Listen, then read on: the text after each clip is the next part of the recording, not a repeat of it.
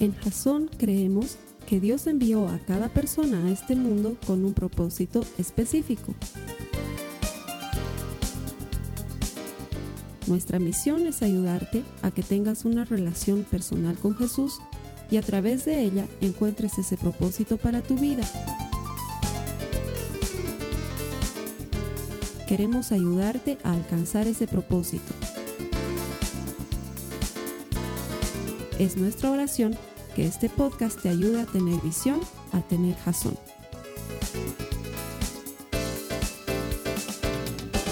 Hola, bienvenido a Jazón. Gracias por conectarte a nuestros servicios a través de envivo.jason.info, nuestra dirección para nuestros servicios de la iglesia en línea. Todo, esto, todo este esfuerzo que hacemos lo hacemos porque estamos dedicados a ayudarte a desarrollar una relación personal con Jesús porque todo el que encuentra a Dios encuentra vida. Nuestro deseo es que encuentres la vida en abundancia que Jesús te ofrece. Estamos en medio de una serie que se llama 101 maneras de morir y es porque podemos encontrar tantas muertes distintas en la Biblia y todas con una enseñanza tan extraordinaria que hemos querido dedicarle un tiempo a aprender de esas muertes. Y la semana pasada, si recuerdas bien, estábamos aprendiendo del tristemente célebre Judas Iscariote Creo que es una de las prédicas más profundas que me ha tocado predicar en todos los días de mi vida. Si no la has visto, te invito a que la veas en nuestro archivo. Está en la página web www.jason.info. Se llama Manera de Morir número 54 por sentimiento de culpa. El tristemente célebre Judas Iscariote se murió por eso. La culpa no llegó a ser arrepentimiento y la culpa termina por matarnos. Es así de sencillo. Cuando vives con culpabilidad y vives acusándote a ti mismo y dejas que el enemigo tome presa de eso y te condene y te condene y te condene, lo más probable es que termines muerto. Es, es la verdad. Y es lo que le sucedió a Judas. Y de eso hemos podido aprender que si Dios ya te ha perdonado, ¿por qué no te perdonas tú también? Porque muchos de nosotros, aunque hemos venido a Jesús y hemos recibido su perdón, nos olvidamos de eso y seguimos cargando con la culpa y cuando algo malo nos pasa lo atribuimos a ese pecado o a ese error que hemos cometido y nos olvidamos que Dios ya nos ha perdonado. Y la idea es que recibas el perdón de Dios, pero que también te perdones a ti mismo y que vivas en completa libertad. Eso veíamos la semana pasada. Esta semana vamos a ver algo diferente, también tiene que ver con una de las muertes de la Biblia, porque las muertes que ocurren están ahí para enseñarnos algo. De tu decisión de hoy depende tu destino mañana. Muchos no entendemos eso. Pensamos que el destino por defecto para todo el que muere es el cielo y tengo que decirte la verdad, no es así. Lo que decidas hoy y el fruto que produzcas hoy determina tu destino mañana. Y muchos pensamos, ah, voy a tener tiempo para decidir, es que no me quiero acercar a Jesús todavía porque no he pecado todo lo que quisiera pecar. Seamos honestos, eso es lo que pasa en la cabeza de las personas. Es la verdad. Lo que pasa es que lo disfrazamos de algo lindo como, ah, todavía soy muy joven o todavía no he viajado mucho, pero detrás de eso es todavía no me he reventado todo lo que quisiera reventarme y quiero llegar bien mugre para que Jesús me lave. y ninguno de nosotros tiene la vida comprada. Nadie la tiene. No quiero ser fatalista, pero nadie sabe si va a estar aquí mañana. Nos acostumbramos a amanecer y pensamos que va a suceder al día siguiente. Y puede ser que no suceda. Y de la decisión que tomes hoy depende tu destino mañana. Y esto es una cosa que nos va a llevar a entender el número de muerte de hoy. Número de muerte 12 por desobediencia. la desobediencia es un problema terrible de la humanidad. Me animo a decir que es la razón de todos los demás pecados. Creo que la desobediencia es la raíz de todo lo demás. De hecho, si me acompañas en tu Biblia, en Génesis, en el capítulo 2, vamos a ver que todo este despelote que vivimos comenzó por la desobediencia. Capítulo 2, verso 16 dice, está hablando Dios con Adán y le dice, el Señor Dios le advirtió, puedes comer libremente del fruto de cualquier árbol del huerto excepto del árbol del conocimiento del bien y del mal. Si comes de su fruto, sin duda morirás. Hace unas cuantas semanas atrás uno de mis compañeros de oficina, que es el encargado de distribuir nuestra correspondencia y de manejar nuestros asuntos administrativos y hace cobros, es una persona increíble y hace muchas tareas y realmente dependemos de él en muchas cosas. Tenía que hacer un encargo para mí. Un cliente nuestro nos había pedido que le enviemos una serie de facturas por trabajos que había hecho para nosotros, pero teníamos que mandarle las facturas separadas porque él necesitaba que su contabilidad las maneje de forma separada. Y ya había tenido varios problemas con la gente de contabilidad, entonces me habló este mi cliente y me dijo, Carlos Alberto, por favor, cuando me manden las facturas, mándame separadas y que me las entreguen a mí, porque yo se las voy a ir dando de a poco a mi administradora y así me voy a ahorrar problemas. Ok, si es lo que el cliente quiere, yo le mando como él pide. Entonces, lo llamo a este mi amigo en la oficina y le digo, fulano, necesito que lleves estas facturas y que se las entregues en manos de Juan Pérez. ¿Sí? cuidado vayas a entregarle a Jocelyn Pérez. Si le entregas a Jocelyn Pérez vamos a tener problemas. Tienes que entregarle a Juan Pérez en sus manos. Sí, jefe, ya jefe. Se fue.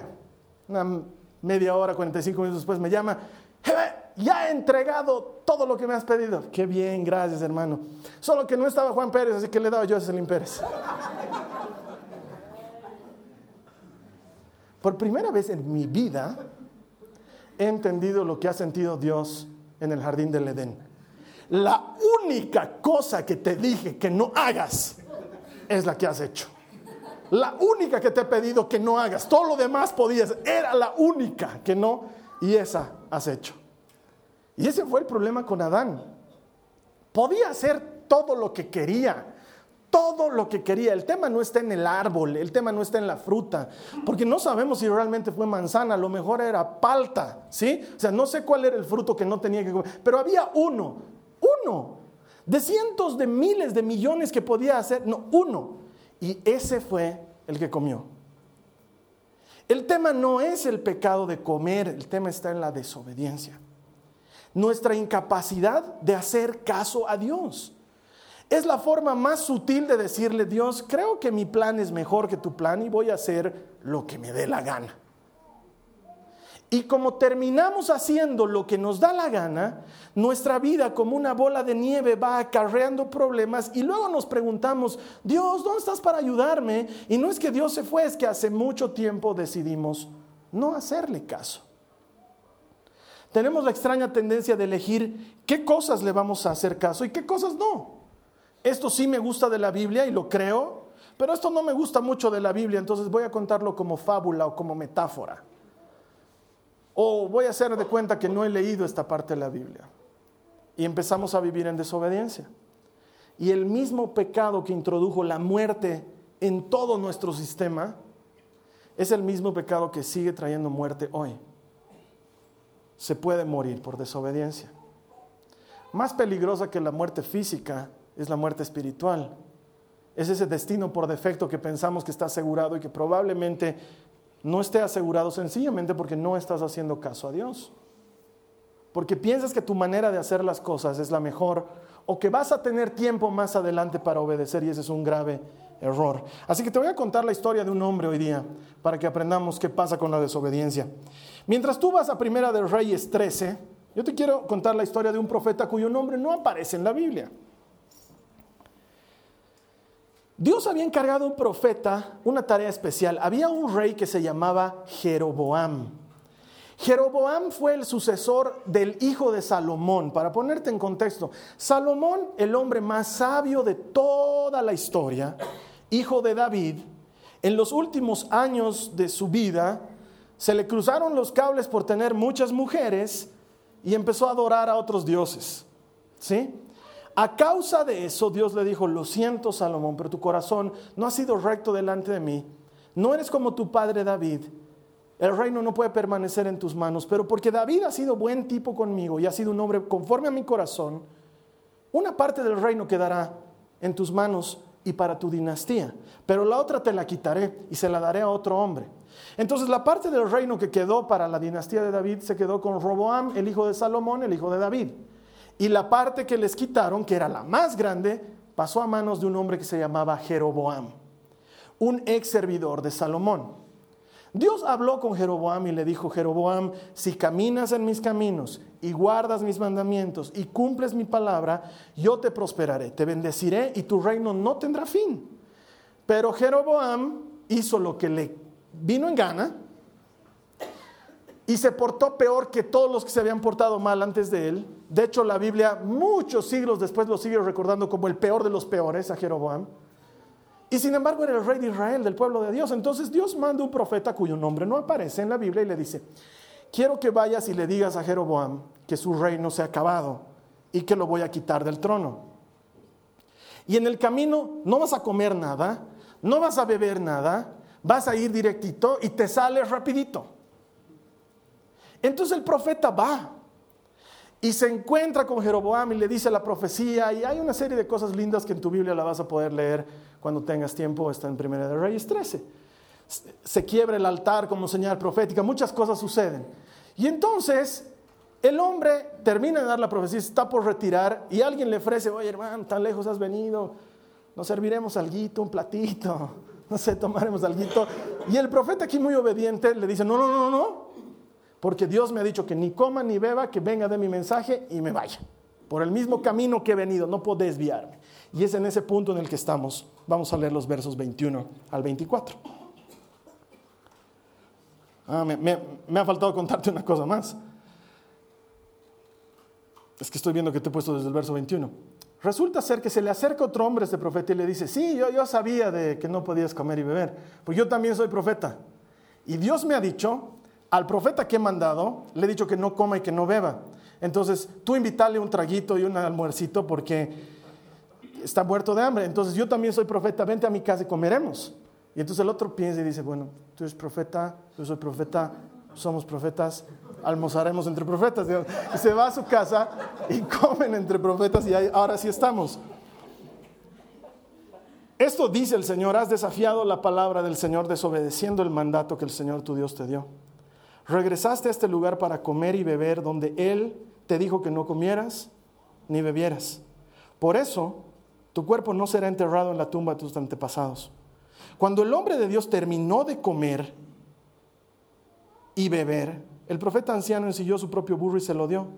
Y el hombre de Dios siguió su camino mientras viajaba, le salió al paso un león y lo mató. Su cuerpo quedó tirado en el camino y tanto el burro como el león estaban junto al cadáver.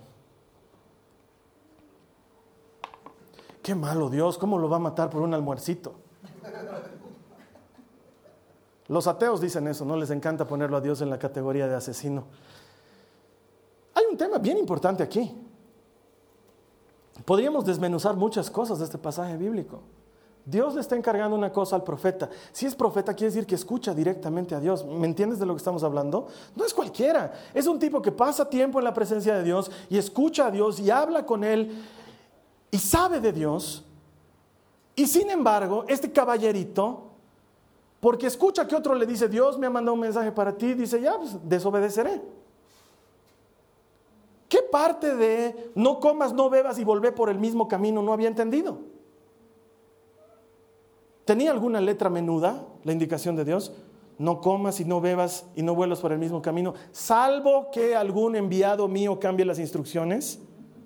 La instrucción fue simple no hagas esto y no vuelvas por tal parte. Punto. Yo no entiendo cómo ese profeta, charlando con este otro colega, entre comillas, no le dijo, y si Dios te ha dicho que coma y beba, ¿por qué no me lo ha dicho directamente a mí? No podía molestarse y decírmelo directamente a mí si finalmente ya me dijo que vaya a decirle este mensaje al Jeroboam tal y tal. Pero lo que pasa es que tenemos esa extraña necesidad de replantear las cosas que Dios nos propone a nuestra manera terminamos por pensar que nuestra forma de hacer las cosas es mejor que la forma de hacer de Dios. Dios me ha dicho que no haga tal cosa, pero es fin de semana. Dios me ha dicho que no robe, pero voy a devolver. Es un préstamo, no es un robo realmente. Y lo racionalizamos. Dios me ha dicho que lo que Él ha unido el hombre no lo separe, pero es que yo no la conocía a esta nueva chica. Si la hubiera conocido, de ella no me hubiera separado nunca. ¿Por qué Dios no me avisó antes de que me case? Además, mi mujer es una bruja. es que hacemos eso, lo racionalizamos en nuestra mente y lo acomodamos y luego nos encontramos viviendo en adulterio o siendo ladrones o haciendo cosas que no deberíamos hacer y según nosotros estamos justificados. Y nuestro corazón se ha endurecido. Y la desobediencia tiene como consecuencia la muerte. Primer punto. Obediencia a medias es desobediencia. Obediencia a medias es desobediencia. El profeta había obedecido hasta dar el mensaje a Jeroboam, pero luego no terminó de obedecer. Mitad lo hizo bien y mitad lo hizo mal.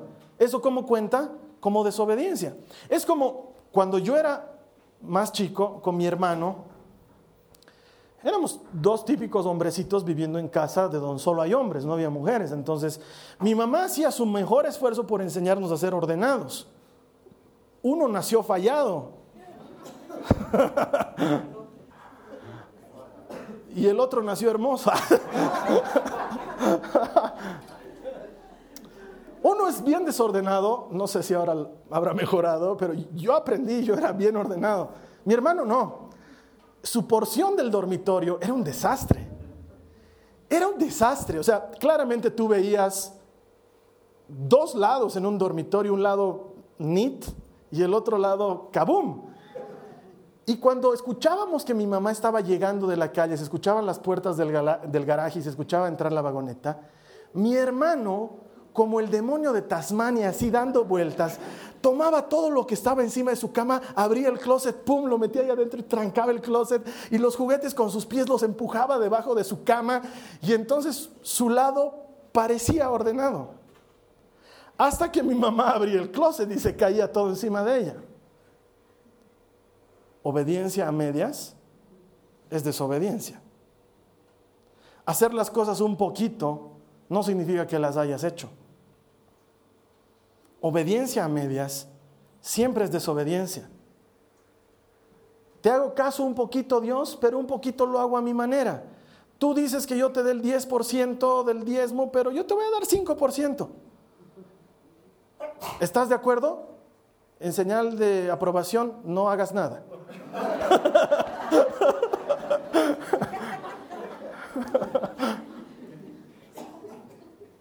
Este mes no he podido cumplir, Señor, así que te debo. Podemos poner cientos de ejemplos de desobediencia basada en obediencia a medias. Y es el gran problema del cristiano. Cuando le preguntan a Pablo qué pasa con los mandamientos de la ley, él dice es bien simple. Fallas en uno de los mandamientos y has fallado a toda la ley. Porque cumplir la ley a medias es no cumplirla. Y esto conduce a muerte. Pretender hacer las cosas a mi manera es sacarlo a Dios de la ecuación.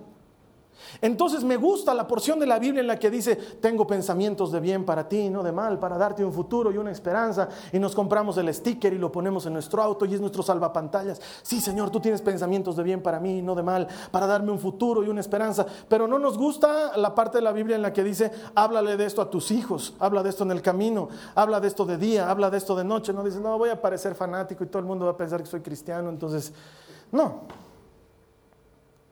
Dios dice que cuides tu cuerpo, pero tú dices, mm, voy a cuidar mi cuerpo de lunes a viernes, pero it's Friday. Nadie cuida su cuerpo en viernes. Y obediencia a medias es desobediencia. No hay otra manera de decirlo. Me encantaría poder decirte, eh, excepto en algunos. No. No. Estás casado, una sola esposa. No hay letra menuda. Estás casado, amarrate bien el cinturón. Esa es la ley. No hay más. Pero hermano, son mensajitos de texto. No, obediencia a medias es desobediencia. Estás soltero, respeta a tu novio, respeta a tu novio.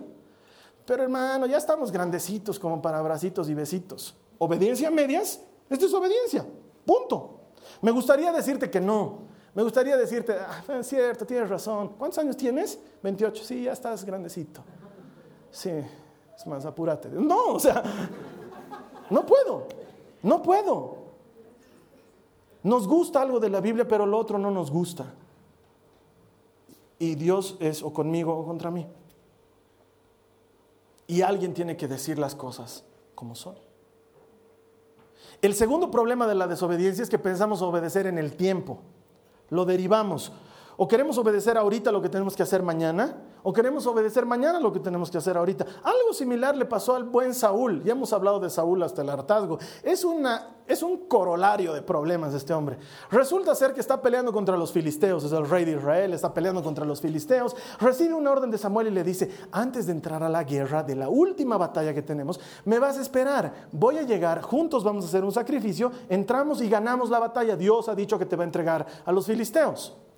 Pero no, el buen Saúl tiene su propia manera de hacer las cosas. Entonces Samuel no llega, mira su reloj, Samuel no llega, y los filisteos ya están ahí, y la gente de Israel ya está con sus espadas y sus arcos y están listos para puñetearse. Y él dice, ¿qué hago? No llega Samuel, no llega Samuel. Finalmente yo puedo también hacer el sacrificio, finalmente soy el rey de Israel, pone el toro, lo corta, lo quema, levanta las manos, Jehová de los ejércitos, amén, aleluya. Y en eso aparece Samuel y le dice, ¿qué has hecho burro? Yo estoy seguro que le ha dicho eso. La Biblia no dice, pero les he dicho, los autores de la Biblia son bien polite. Vamos a ver lo que dice exactamente el verso 12 del capítulo 13 de Primera de Samuel. Se está excusando el buen Saúl y dice así que dije, los filisteos están listos para marchar contra nosotros en Gilgal y yo ni siquiera he pedido ayuda al Señor, de manera que me vi obligado a ofrecer yo mismo la ofrenda quemada antes de que tú llegaras. Y a consecuencia de esto, el profeta Samuel le dice, has desobedecido. ¿Qué crees que prefiere Dios? ¿La ofrenda en el altar y la sangre de los carneros y el humo o un corazón que le haga caso? ¿Qué crees que prefiere Dios? ¿Sacrificios u obediencia? ¿Qué crees que le importa más? Tengo mucha pena, Saúl, porque has desobedecido al Señor y Él ya se ha elegido otro en tu lugar, uno que sí le haga caso. Porque si hay algo que a Dios le importa, es gente que le hace caso, no gente que trata de impresionarlo. Porque no podemos impresionar a Dios. Dios, ¿has visto hoy día qué temprano he llegado a la iglesia? ¿Y qué crees que Dios está diciendo? Bien, hijo, métele. Tienes que venir a la iglesia a la hora que tienes que venir a la iglesia. Dios no está acumulando puntos buenos y puntos malos. Yo cuando era changuito mi mamá me hizo un plan de estrellas porque yo salía mucho en las noches. Entonces me dijo, todos los días que llegues puntual, estrellita blanca. Todos los días que llegues tarde, estrellita negra. Cinco estrellitas blancas, premio. Cinco estrellitas negras, castigo. Mi castigo era lavar platos. Yo odiaba lavar platos cuando era soltero. Entonces llegaba a mi casa y estaban en los platos acumulados. Yo ya sabía que eso significaban cinco estrellas negras de cinco veces de haber llegado tarde. Entonces iba y lavaba los platos. Dios no usa ese método con nosotros. No dice, hijo mío, estás a dos ayunos de tu milagro. Pero los cristianos pensamos que funciona así. Decimos, Señor, he ayunado. Y pensamos que Dios dice, wow, hijo, tanto te has sacrificado por mí. No has comido, papito. Y tratamos de impresionar a Dios. Tratamos de impresionarlo con las cosas que hacemos y lo único que hace que Dios se sorprenda es que elija su camino en lugar de tu camino. Ahí es cuando dice, este es un hombre, esta es una mujer conforme a mi corazón, porque le mandé a hacer y lo hizo. Es la única cosa que sorprende a Dios. Pero la mayor parte del tiempo decimos, no, lo voy a hacer en mi tiempo y a mi manera, como Saúl. Obediencia retrasada es desobediencia. Obediencia en tu tiempo es desobediencia. Es lo mismo que el hijo que no hizo sus tareas el fin de semana y en la mañana se levanta tempranito para hacer sus tareas y presenta su tarea. Igualito ya desobedeció, no hizo lo que tenía que hacer en su momento. Es como el, el severo problema que tenemos los varones. Tu esposa ve algo en la casa, no sé, la puerta está sonando mucho y te dice, esta puerta está sonando mucho, con la esperanza de que tú como varón hagas algo al respecto, no de que vayas a, eh, eh, cierto. no necesita un testigo, necesita alguien que arregle. El grave problema de los hombres es que, sí, lo voy a arreglar, lo voy a arreglar. Ya vienes tres meses diciéndome que lo arregle. Claro, porque hace tres meses quería que lo arregles. Y esperamos en el tiempo hacer las cosas. Y obediencia postergada es desobediencia. No tiene chiste que hagas algo fuera del tiempo en el que se te pidió que lo hicieras.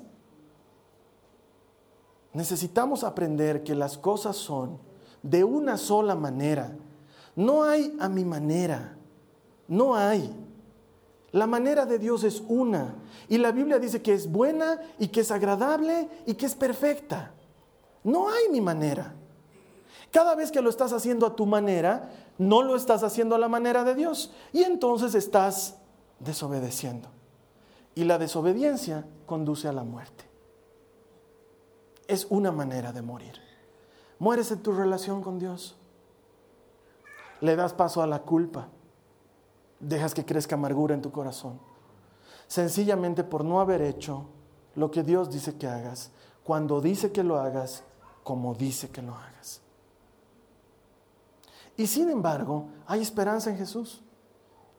Porque la obediencia denota fe.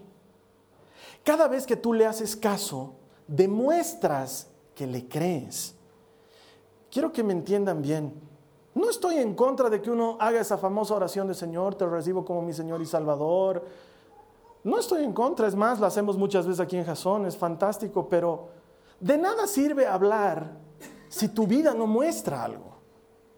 De nada sirve decir que yo creo si en mi vida soy desobediente, porque entonces no creo. Porque si le crees, le haces caso. Si Dios dice, honra a tu padre y a tu madre, y tú le crees, honras a tu padre y a tu madre. No es que, ah, es que mi padre no merece que se lo honre, Carlos Alberto. Es un borracho, es un mujeriego, la pega a mi mamá, me pega a mí. ¿Sabes qué? La Biblia no tiene letra menuda, no dice, honra a tu padre si es buen padre. Dice, honra a tu padre, punto. No dice nada más. Si te tocó un mal papá en el día de la distribución de papás, puede pasar no todos bien con garantía. Habla con Dios al respecto. Pedile a Dios que trabaje en el corazón de tu padre, pero no te justifiques en tu desobediencia porque tu padre tiene una mala actitud. La Biblia dice, oren por sus gobernantes y obedezcan a las autoridades. No dice que te guste tu gobernante. No dice, habla bien de tu presidente cuando te guste tu presidente. No dice eso. Dice, haz caso y ora por ellos. Punto. Y si tú le crees, le haces caso. Si tú le crees, le obedeces. Es sorprendente, pero los primeros en que incumplimos este tipo de cosas somos los cristianos. Y yo no te estoy diciendo que estés de acuerdo con el gobierno en el que vivas, porque la Biblia tampoco dice estar de acuerdo, no dice nada de eso. Dice que respetes, es otra cosa, es algo muy distinto. Y nosotros estamos llamados a hacer eso. La Biblia tiene cientos de cosas en las que Dios está esperando que le hagamos caso. Que atendamos a la viuda, que nos acordemos del huérfano, que demos, que seamos generosos, que no nos guardemos, que no acumulemos, que perdonemos, que demos otra oportunidad. Pero no es que mucho me ha ofendido Carlos Alberto. Yo te creo y te entiendo, pero el problema es que cuando tú no perdonas, el, veneno está en tu corazón, el otro puede estar feliz haciendo su vida un poncho y tú lo estás odiando y la amargura está en tu corazón y Dios quiere que estés bien. Por eso te dice, perdona, hazle caso. Es muy importante que entiendas que el hacerle caso denota fe. Jesús lo dice mejor en Juan 13, mira lo que dice el verso 15. Si me aman, obedezcan mis mandamientos. En lenguaje actual, si me amas, hazme caso. Es lo que está diciendo el Señor. Si me amas, hazme caso. Ya les he contado muchas veces este ejemplo, pero viene al caso. Yo tengo dos hijitas pequeñas, a cuál más hermosa y a cuál más tremenda. Y como papá me toca poner reglas y poner límites y tengo que hacer cosas que muchas veces no quisiera hacer, pero tengo que hacerlo porque soy el papá si la Nicole que es la que está en edad de hacer tareas, se olvidó hacer su tarea. Sé que estás muy cansada, hijita, pero vamos a ponerle un extra esfuerzo y nos vamos a sentar porque te olvidaste y tenemos que hacer la tarea y nos sentamos y la hacemos juntos. Y muchas veces la veo que está cansadita, pero lo hacemos. Hace un par de semanas atrás, ella tenía que llenar toda su agenda con su horario. Se lo dijeron en el colegio. Nunca lo hizo, la fresca. Entonces, cuando le daban tareas en el colegio, decían, anoten en su agenda tarea de lenguaje.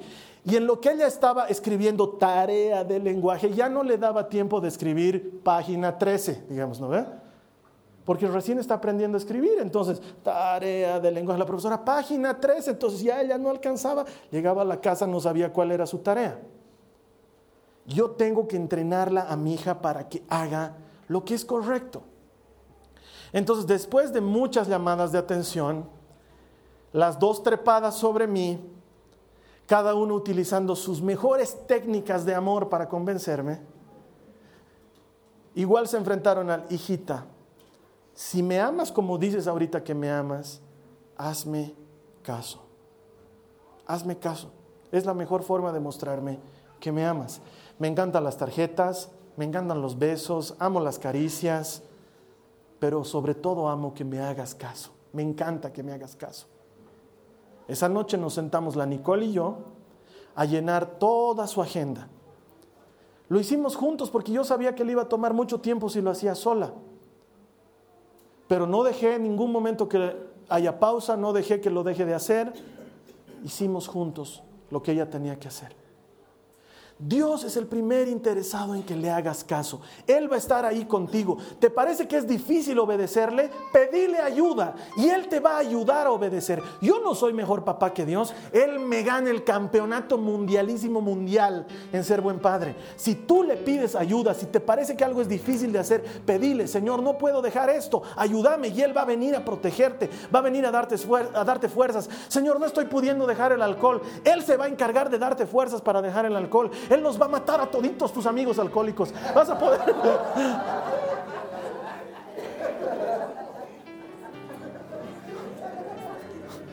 Es como la oración de esa hermana que decía, Señor, si no puedo bajar de peso, por favor que todas mis amigas se engorden en el.